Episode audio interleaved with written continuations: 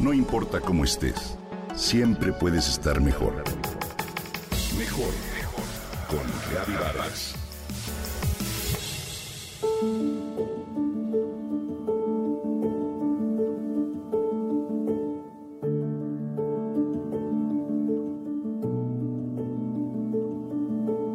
En la vida siempre encontraremos retos.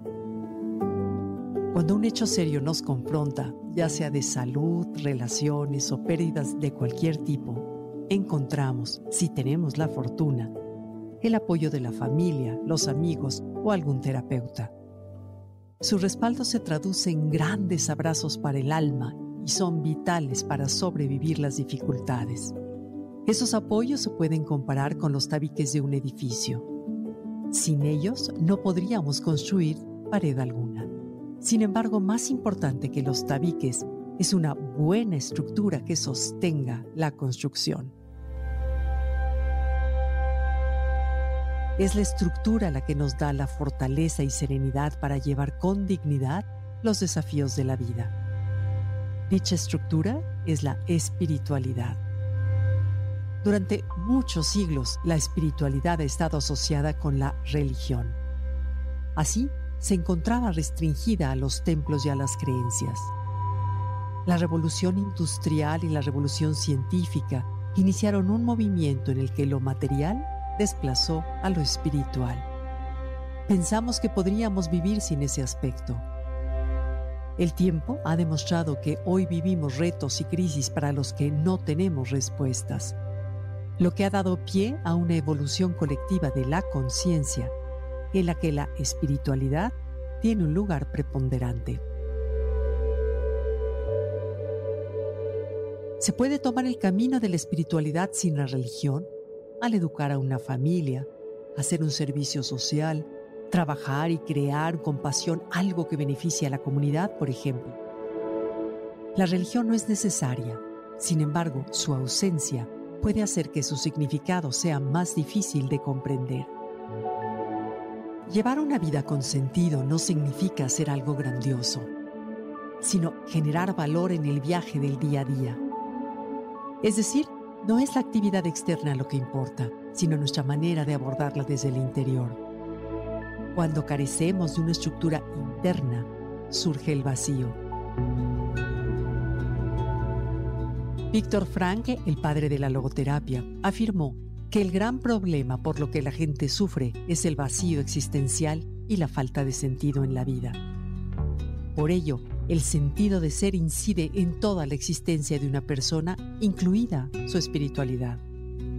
La espiritualidad es una fuente incondicional de felicidad. Nos conecta con nosotros mismos, con la conciencia, con Dios, con algo más grande que nosotros, por ello le da un sentido a nuestra vida, además de, diría yo, un estado de gozo que no proporcionan las metas externas como el éxito, la reputación o las cosas materiales.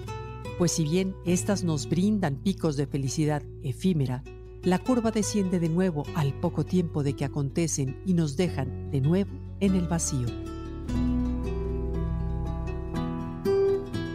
Sentir ese vacío nos puede llevar a estar dispersos, a divagar sin meta alguna, a soñar creyendo que las cosas cambiarán solas, anestesiarnos con pantallas o alguna sustancia, o bien a trabajar de manera enajenada para no sentirlo. Es decir, a una vida no feliz.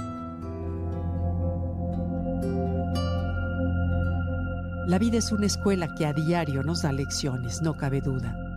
El hecho es que venimos a aprender, a desarrollarnos y a ser felices.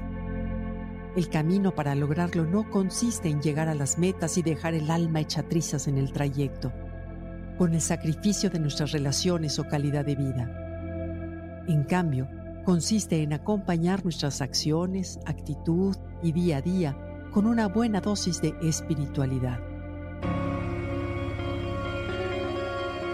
De esta manera las metas se convierten en el significado, mientras que el presente se convierte en el fin en sí mismo. La espiritualidad se puede nutrir y reforzar, por supuesto, con la oración, la meditación, el silencio, la gratitud y el contacto con la naturaleza para estar presentes y relacionarnos con el momento, lo cual nos dará la coherencia necesaria para enfrentar las enseñanzas y los gozos con dignidad.